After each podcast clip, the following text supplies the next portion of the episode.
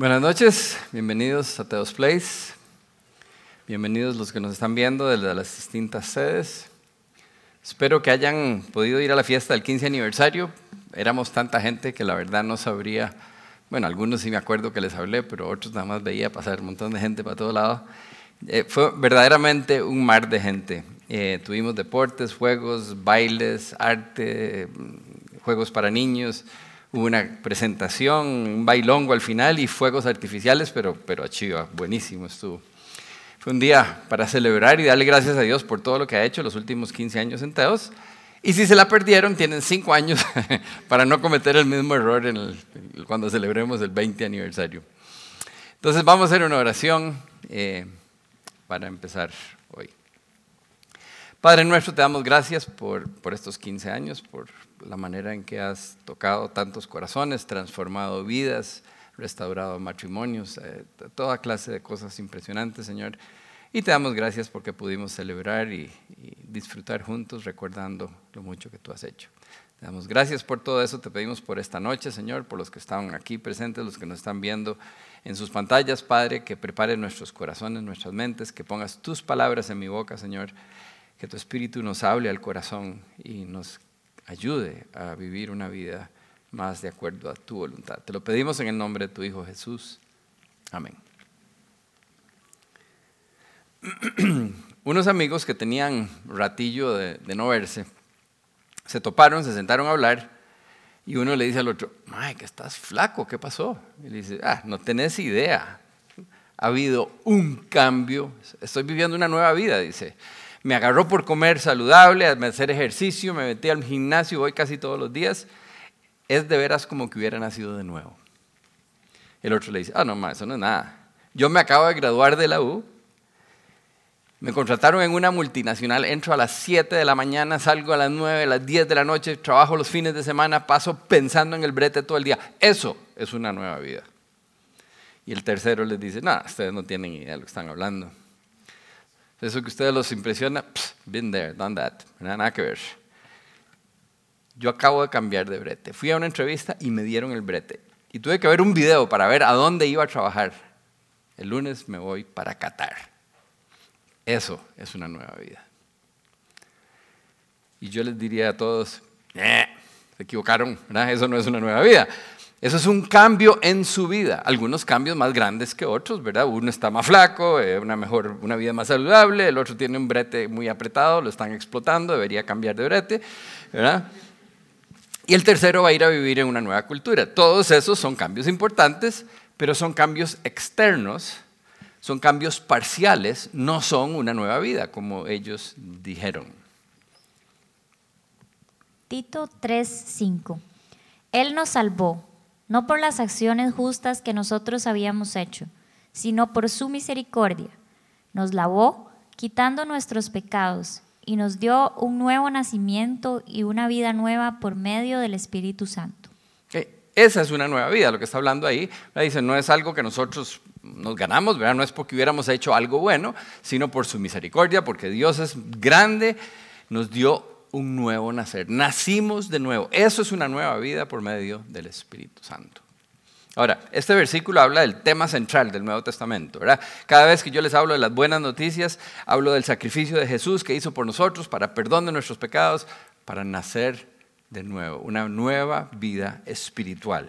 Ahora, hoy no vamos a hablar de cómo obtener esa nueva vida espiritual, porque hablamos de eso hace poquito y cada tanto lo volvemos a hablar si hay alguien aquí nuevo y, dice, que me, interesa mucho esa nueva idea, esa idea de, nacer de nuevo, del borrón y cuenta nueva, este, quédese al final, ahí en el grupo de oración, alguien puede ayudarle, o vaya al campamento, que el campamento siempre hablamos de eso.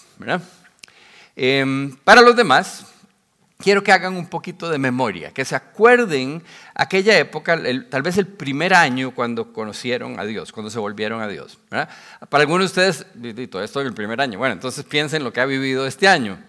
Pero para los demás, algunos es un poquito de historia, para, para mí es como prehistoria.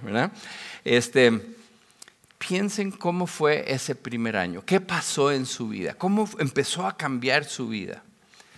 Recuerden la emoción que vivimos cuando empezamos esa relación con Dios.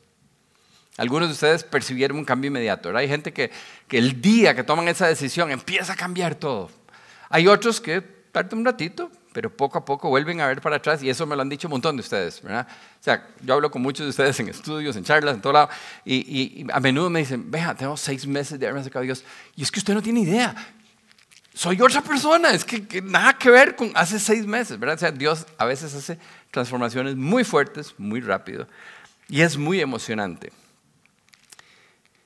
Ahora, aunque esto es emocionante, es emocionante pensar eh, cuando nos damos cuenta de, lo mucho que Dios cambió nuestra vida. Cuando leemos la Biblia, no habla de un cambio en la vida de las personas, como estos muchachos del ejemplo, sino de una nueva vida, completamente una nueva vida. Volver a nacer, borrón y cuenta nueva, eso es la idea. Entonces, según la Biblia, cuando nos volvemos a Dios, le entregamos nuestra vida, aceptamos el sacrificio de Jesús, dice que nos perdona, nos perdona de todo lo que habíamos hecho antes, nos libra de culpa, nos da una nueva vida. Ahora, obviamente, es una nueva vida espiritual, seguimos viviendo en el mismo pellejo, ¿verdad? Porque si no, en vez de ir al cirujano plástico, nos volvemos a Dios para que nos dé una nueva vida. Este, entonces, es una nueva vida espiritual dentro del mismo cuerpo viejo. Pero unidos a Cristo, dice la Biblia, que somos nuevas personas. Segunda de Corintios 5:17. Esto significa que todo el que pertenece a Cristo se ha convertido en una nueva persona. La vida antigua ha pasado, una nueva vida ha comenzado. De eso es de lo que quiero hablar hoy. Quiero que nos cuestionemos si realmente somos nuevas personas si estamos viviendo una nueva vida o solo estamos viviendo un cambio en la vida de siempre. Como los muchachos del ejemplo, tal vez algunos de ustedes dicen, sí, yo antes me emborrachaba todo el tiempo y ya no. Y entonces piensa que esa es la vida cristiana, es un cambio en su vida, no un cambio de vida. O puede ser que usted dice, no, pero yo ya dejé de decir malas palabras, o ya dejé de darle vuelta a la esposa, ¿verdad? No sé. Hay un cambio positivo, pero será una nueva vida? Y esa es mi pregunta, eso es lo que quiero que cuestionemos hoy. Porque por lo general la gente se acerca a Dios porque tiene una necesidad específica. Algunos están solos, algunos tienen problemas de matrimonio, algunos tienen problemas financieros, algunos eh, tienen drogas, alcohol, lo que sea. ¿verdad? Por lo general vienen con una situación que los tiene locos, que están desesperados y entonces buscan que Dios les ayude. Y cuando Dios les ayuda, ¿verdad? le entregan su vida y el Señor empieza a reparar, empieza a limpiar. Eh, se dan cuenta que están cambiando, que ya la cosa está arreglada, y entonces piensan, bueno, ese era el cambio, esa es la transformación, ya, ya yo soy pura vida, nueva vida, ¿verdad? Y se contentan con ese cambio, importante pero parcial, en vez de buscar la nueva vida que Jesús tiene para nosotros, esa vida abundante que la Biblia habla. Jesús vino para darnos vida en abundancia si nosotros dejamos de cambiar, dejamos de ser transformados en nuestro crecimiento espiritual, limitamos la posibilidad de que Dios nos cambie, vamos a vivir vidas subóptimas. El plan de Dios es el óptimo, nosotros vamos a estar viviendo fuera del plan de Dios. Y probablemente una vida no agradable a Dios. Ahora, si queremos agradar a Dios, si queremos vivir vidas maravillosas, muchos de ustedes saben el versículo ese de que Dios tiene planes, ¿verdad? Para su bienestar y no para su mal, a fin de darles un futuro lleno de esperanza y todos queremos vivir eso. Pero no vamos a vivir eso mientras no dejemos que Dios tome control de todas las áreas y aspectos de nuestra vida. El verdadero cristianismo no es un cambio en nuestra vida, no es un extra, no es un agregado a la vida que ya teníamos, es una nueva vida, es un cambio total. No puede ser algo por una época. A veces algunos muchachos dicen, sí, es que mi tata le conté que estaba viniendo aquí y me dice, ah, sí, yo en una época estuve metido en una vara de esas. Obviamente el Señor nunca le entregó la vida, este, este, el papá de este Señor nunca le entregó la vida a Dios, porque si no su vida habría cambiado tanto que seguiría agarrado de Él si usted dice, no, el cristianismo fue una época en mi vida, pues es que no entendió, no conoció al Señor, porque el, el, Señor viene a darnos una nueva vida. O nacemos de nuevo o no nacemos de nuevo, nos quedamos con la vieja, ¿verdad? No con la vieja, con la doña, sino, ¿verdad? A veces, a veces no salen bien las cosas, ¿verdad? Entonces, ese cristianismo no es un hobby, es algo que afecta todo en nuestra vida. Debe convertirnos en nuevas personas, como decía el versículo que acabamos de leer. El cristianismo no es un extra, es una nueva vida. Ahora, la nueva vida que recibimos por nuestra fe no depende de cómo nos portemos. Entonces, aunque voy a hablar de las transformaciones que deberían de verse en nuestra vida, el orden de los factores sí afecta el producto, ¿verdad? No es que porque nosotros logremos portarnos bien vamos a quedar bien con Dios, sino al revés, porque Dios nos perdonó y nos limpió, ahora queremos dejar que nos transforme y vivir de esa manera impresionante y esa vida agradable a Él. Dios quiere que lleguemos a tal transformación, a tal soltar nuestra vida en sus manos, que podamos decir de corazón, como dice Pablo en Gálatas 2.20. Con Cristo he sido crucificado y ya no soy yo quien vive, sino que es Cristo quien vive en mí. Y la vida que ahora vivo en el cuerpo, la vivo por mi fe en el Hijo de Dios, que me amó y se entregó a la muerte por mí. No puedo dedicarle mucho tiempo al versículo porque tengo un montón y es un poco largo, pero, pero esos son los que más me gustan a mí. Es uno de los que yo quiero con toda mi alma poder decir sinceramente, y todavía no puedo, pero quiero llegar ahí. Poder decir, ya no soy yo quien vive. O sea, ya me hice a un lado. Ahora Jesús está en total control de mi vida. Mi vida, ¿verdad? Vivo totalmente por la fe y, guiado por el Espíritu Santo y el poder de Dios. Así vivía Pablo, así tenemos que, nuestra meta es llegar a vivir de esa manera. Entonces, yo quiero que tengamos claro que Dios no quiere que, nos tengamos que esperar hasta morirnos para poder vivir una vida abundante, porque en el cielo va a ser chivísima, pero Él quiere que empecemos a vivir una vida abundante aquí, desde ahora. Y para eso Él quiere que lo dejemos reinar en nuestro corazón, para que podamos vivir una vida abundante. Entonces, ahorita vamos a hacer un autoexaminarnos, ¿verdad? Pero antes de llegar ahí, yo quiero aclararles que yo tengo claro que lo que les estoy hablando, lo que les estoy diciendo, lo que les estoy pidiendo, no es fácil.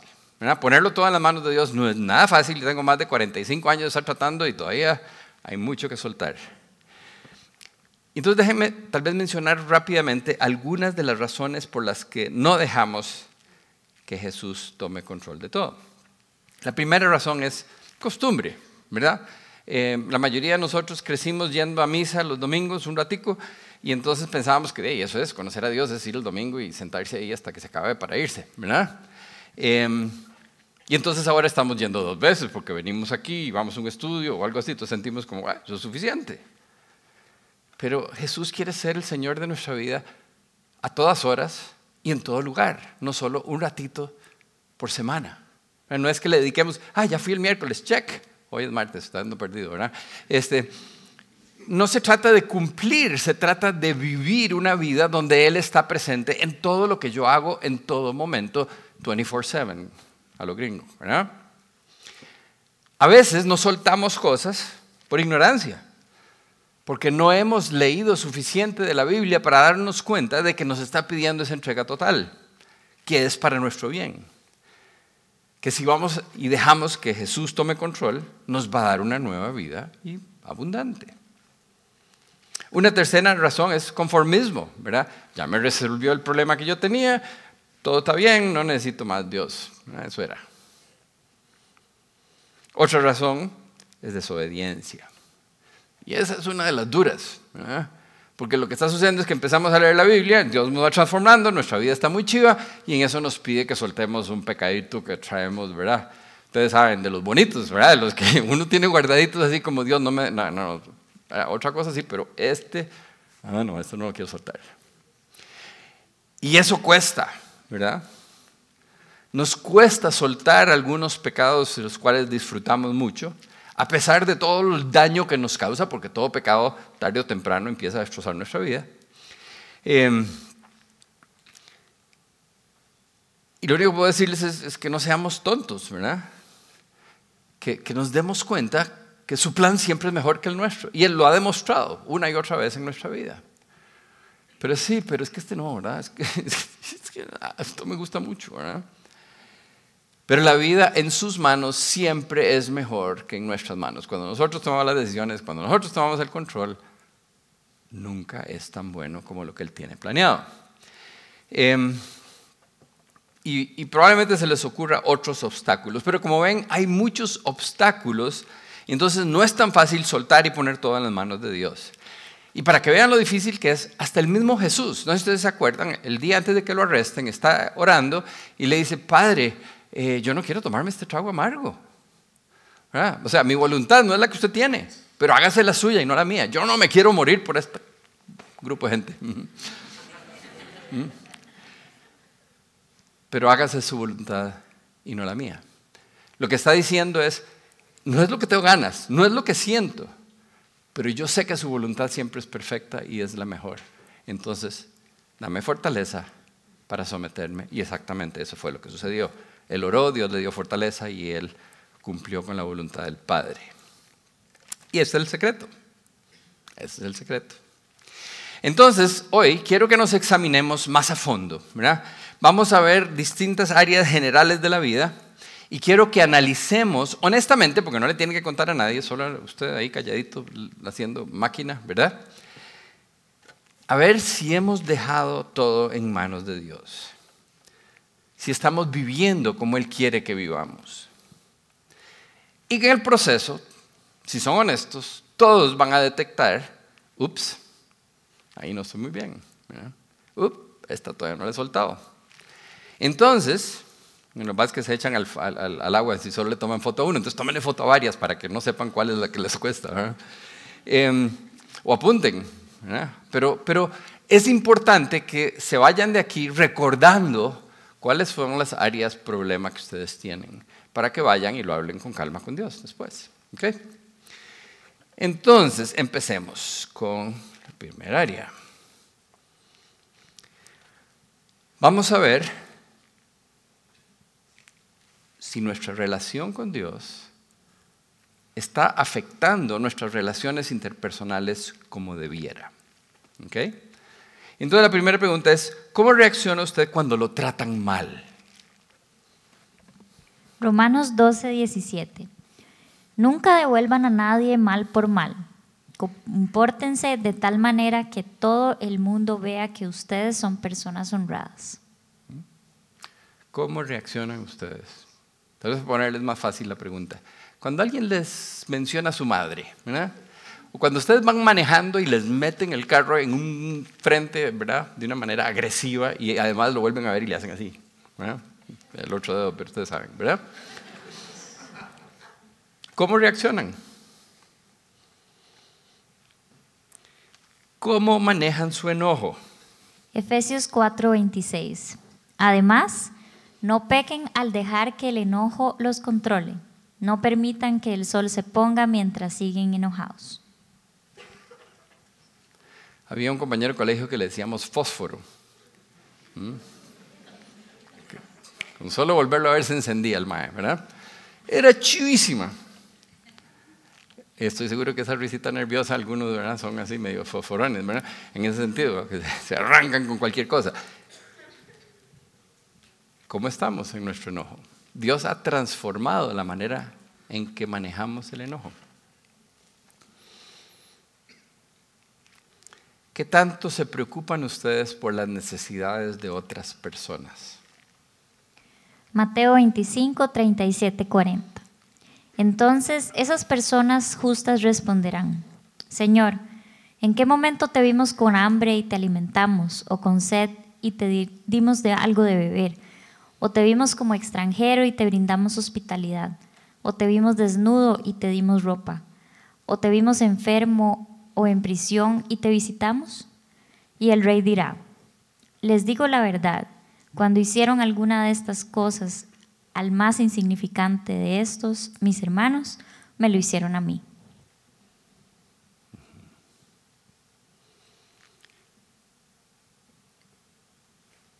Voy a darles un momento porque he ido como un poquito rápido, no les estoy dando tiempo de, de absorber cada uno de esos versículos, ¿verdad?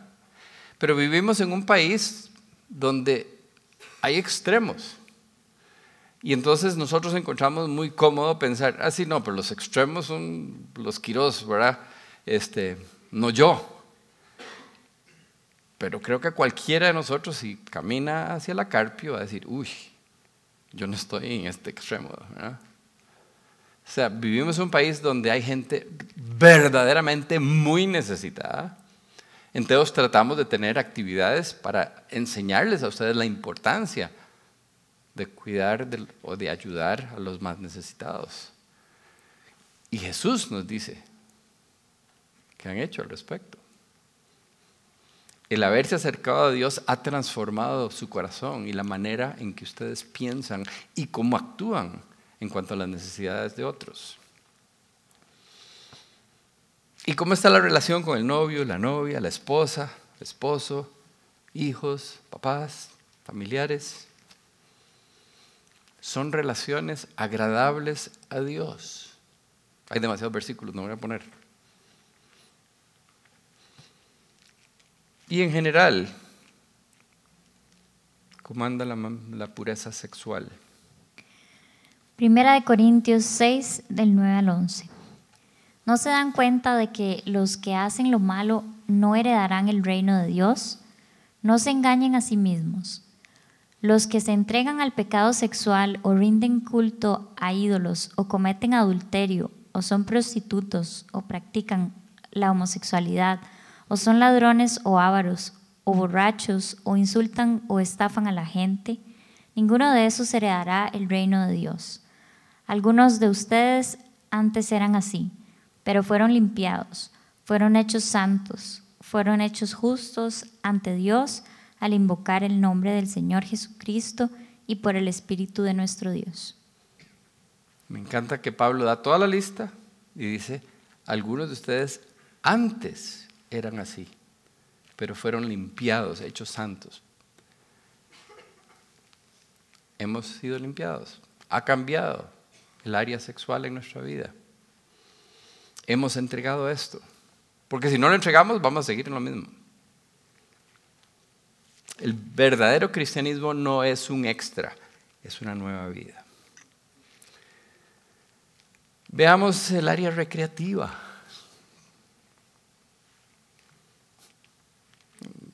¿Saben a lo que me refiero? Eh?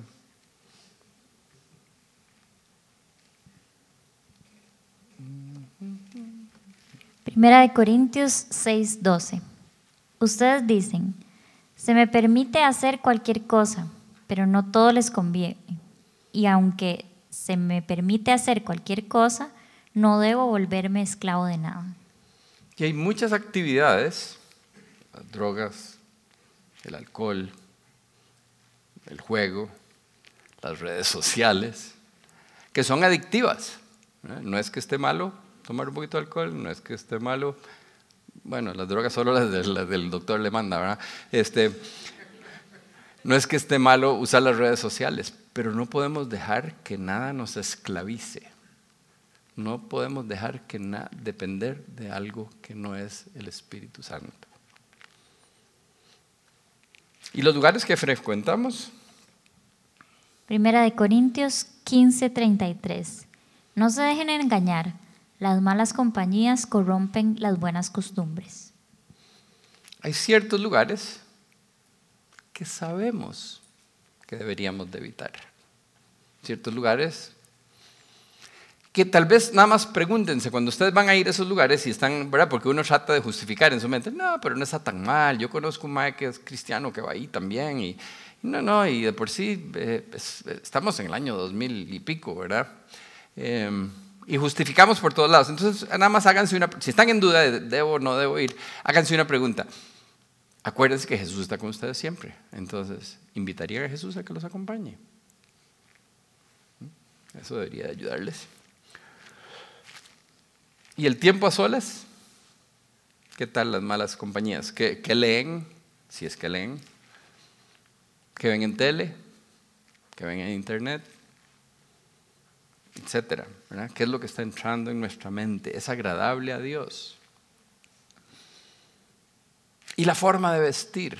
Aquí todo viene muy bien, ¿verdad? Primera de Timoteo 2, 9a. En cuanto a las mujeres, quiero, quiero que ellas se vistan decorosamente, con modestia y recato. ¿Qué quiere decir modestia y recato? Va a depender de cada cultura, es un poquito distinto, pero ustedes figure it out. ¿Okay? Ahora, el deporte, el deporte es algo bueno, es algo sano, pero hay que tener cuidado. Primera de Timoteo 4, 7b, 8. Más bien, ejercítate en la piedad, pues aunque el ejercicio físico trae algún provecho, la piedad es útil para todo ya que incluye una promesa no solo para la vida presente, sino también para la venidera. ¿Y, por qué lo menciono? Porque los seres humanos somos como extremistas, ¿verdad? Están el que nunca hace ejercicio y el que pasa metido en el gimnasio todo el día. Y entonces los dos extremos están malos, porque por un lado la Biblia dice que tenemos que cuidar nuestro cuerpo y por el otro lado dice que no debemos dedicarnos solo a una cosa, ¿verdad? No podemos idolatría a la vanidad y al cuerpo, y. Y, eh, etcétera. Está bueno hacer ejercicio, pero no perdamos el equilibrio. El verdadero cristianismo no es un extra, es un cambio de vida en todas las áreas de nuestra vida. Em, ¿Qué tal en el trabajo y el estudio? ¿Trabaja usted en algo agradable a Dios? La naturaleza del trabajo. ¿Trabaja usted provocándole tentación a otros? Puede ser que a usted le toca vender licor o trabajar en un puesto de apuestas. Ojalá que no hagan sexo tampoco, ¿verdad? O la manera en que negocian, ¿verdad? Porque a veces con tal de ganar plática, ¿verdad? Hacemos cosas que no debiéramos. Y y, les cuento, o sea, no tenemos que trabajar en un lugar terrible para ser tentados, ¿verdad? Aún en un trabajo honesto, a veces somos tentados a, no, a pedir que no me haga la factura para no pagar tantos impuestos, O a veces le ofrecen a uno por debajo una platica si, si compra lo que sea, ¿verdad? Hay muchas maneras de que nuestro trabajo no sea agradable a los ojos del Señor. Aún en los estudios, ¿verdad? Si nos dedicamos a copiar, yo me acuerdo en el colegio yo era bueno para eso, ¿no? Em, no creo que sea agradable al Señor. Y la calidad de nuestro trabajo y de nuestro estudio. Colosenses 3:23. Hagan lo que hagan, trabajen de buena gana, como para el Señor y no como para nadie en este mundo. Me gusta la traducción en inglés, dice, with all your heart. O sea, que cualquier cosa que hagan, háganla de todo corazón, como para el Señor y no para los hombres. O sea, que, nuestro trabajo, nuestro estudio, nuestro ejercicio... Ok, si hay alguien ejemplar en eso, la doña, ¿verdad? Si hay alguien que le pone ganas a todo, es Debbie. Este, iba, iba, a neutralizarlo, ponerle algo negativo, pero mejor no. es la tentación. Me, me cuesta mucho decir algo positivo sin balancearlo. No, pero efectivamente los que la conocen se han dado cuenta, ¿verdad? Cuando juega, juega con ganas, cuando corre, corre, todo lo hace con mucha pasión. Y creo que Dios nos llama a eso, a hacer las cosas bien hechas, con ganas, como si fueran para Él y no para los hombres. ¿Cómo están ustedes en eso? Han puesto su trabajo, sus estudios, todo lo que hacen en las manos del Señor. Y nuestra motivación. Primera de Timoteo 6:10 porque el amor al dinero es raíz de toda clase de males, y hay quienes, por codicia, se han desviado de la fe y se han causado terribles sufrimientos. Tener dinero no es malo, es el amor al dinero. Y si no tenemos cuidado, eso nos puede destrozar la vida. Acuérdense que el cristianismo no es un extra, no es algo que le agregamos, tiene que ser una nueva vida. ¿Y cómo hablamos?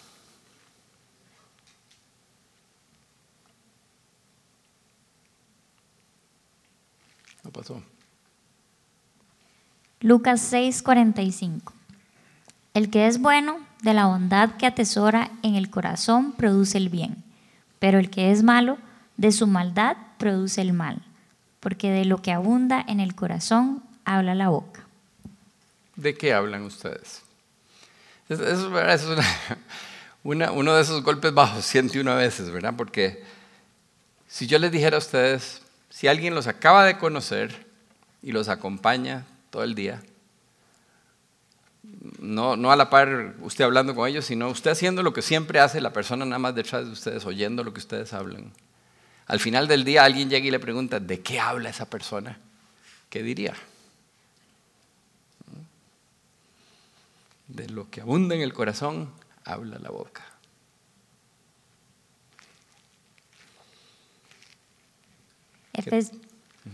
Efesios 4:25. Por lo tanto, dejando la mentira, hable cada uno a su prójimo con la verdad, porque todos somos miembros de un mismo cuerpo. Me acuerdo muy temprano en mi relación con Dios, empecé a sentir verdaderamente culpable cada vez que decía una mentira. Y no les voy a decir que ya no digo mentiras, pero muy pocas. Hago lo que sea para torcer las cosas y poder decir la verdad. Cuando, cuando llego y me presentan un bebé recién nacido, qué difícil es decirles que qué lindo, cuando son horribles.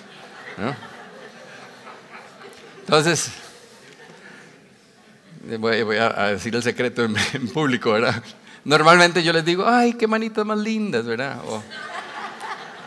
O, ay, igualito al tata, ya está ya me desquité, ¿verdad? Eh, pero no miento. Mm. Pero, o sea, es algo que a veces le hace complicada la vida a uno y a veces hay, hay mentiras que decimos por costumbre, eh, sin necesidad. ¿verdad? Dígale que no estoy, en vez de decirle, dígale que estoy ocupado. ¿verdad? Es más fácil decir la verdad. No, dígale que ahora no tengo tiempo. ¿Por qué? Porque habla demasiado, no tiene que decirle toda la frase, pero... ¿verdad?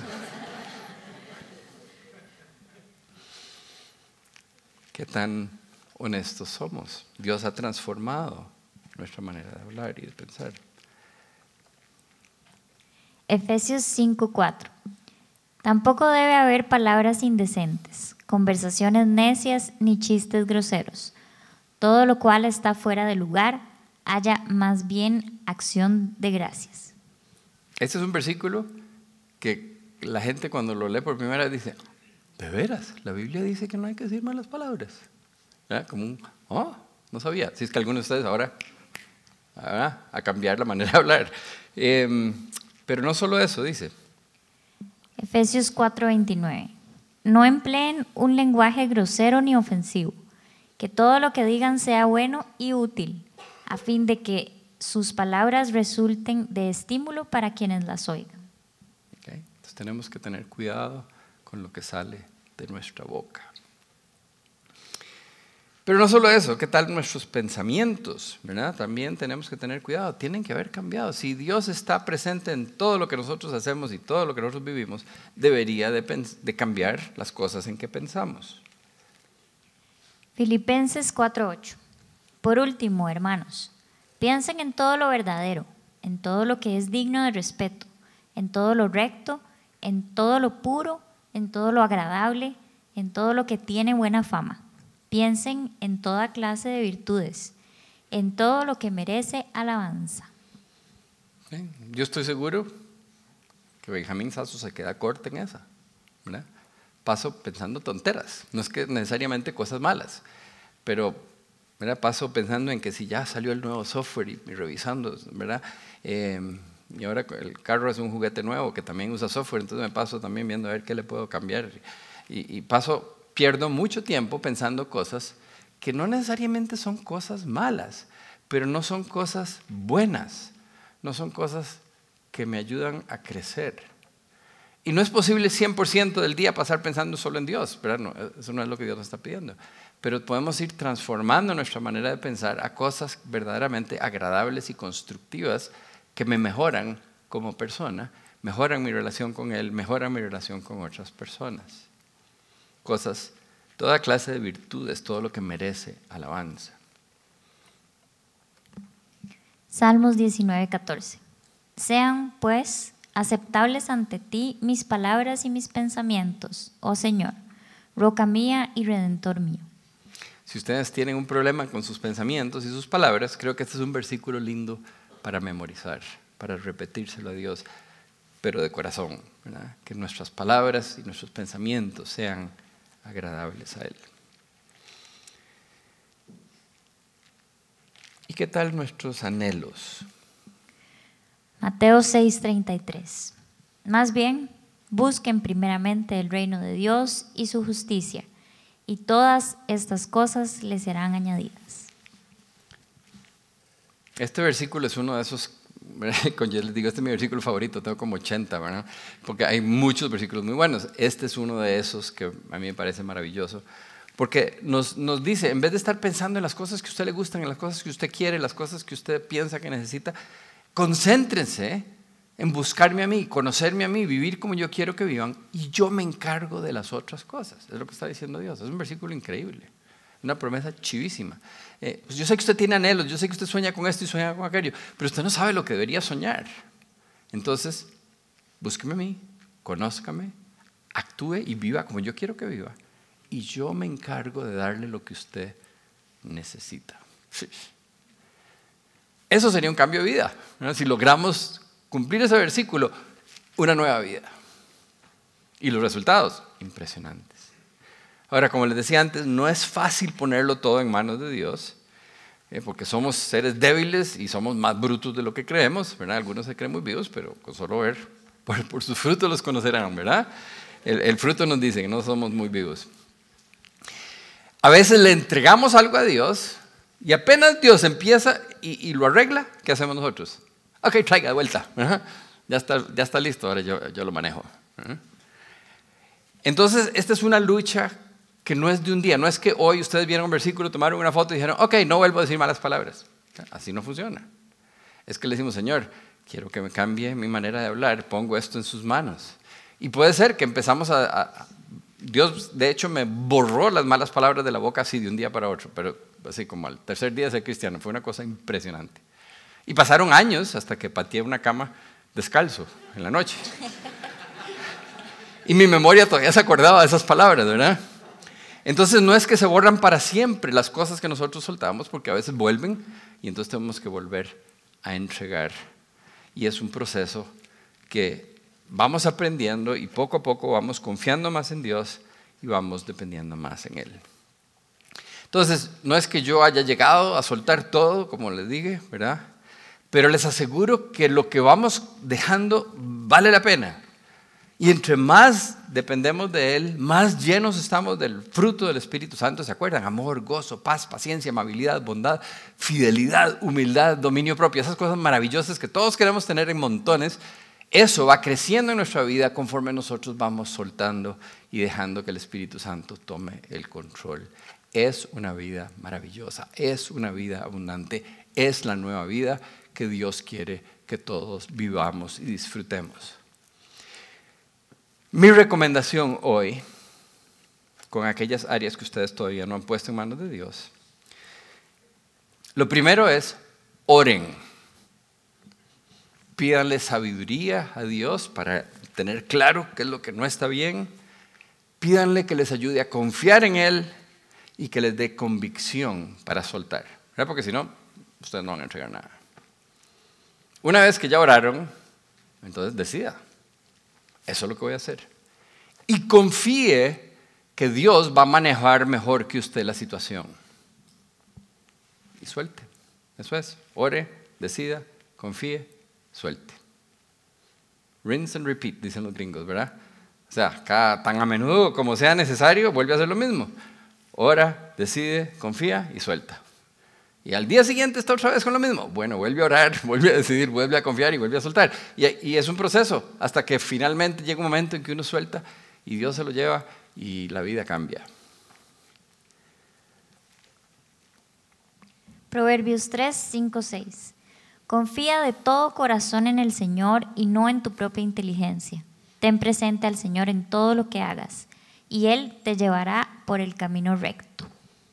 Ten presente al Señor en todo lo que hagas. Vamos a orar. Padre nuestro, te damos gracias, Señor, porque tu Hijo Jesús vino a darnos vida, a darnos una nueva vida.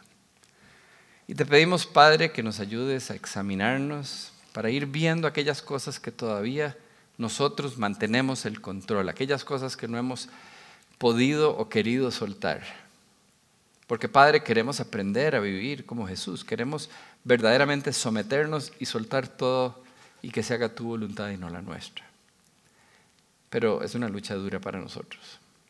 Danos sabiduría, danos fortaleza, ayúdanos a confiar en ti, Padre, para poder entregarte estas cosas, soltarlas y dejarlas en tus manos.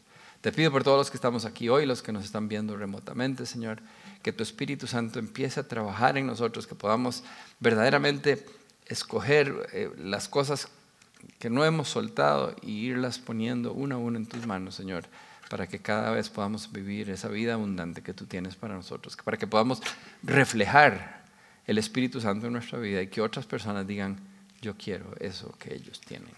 Te pido esto en el nombre de tu Hijo Jesús. Amén.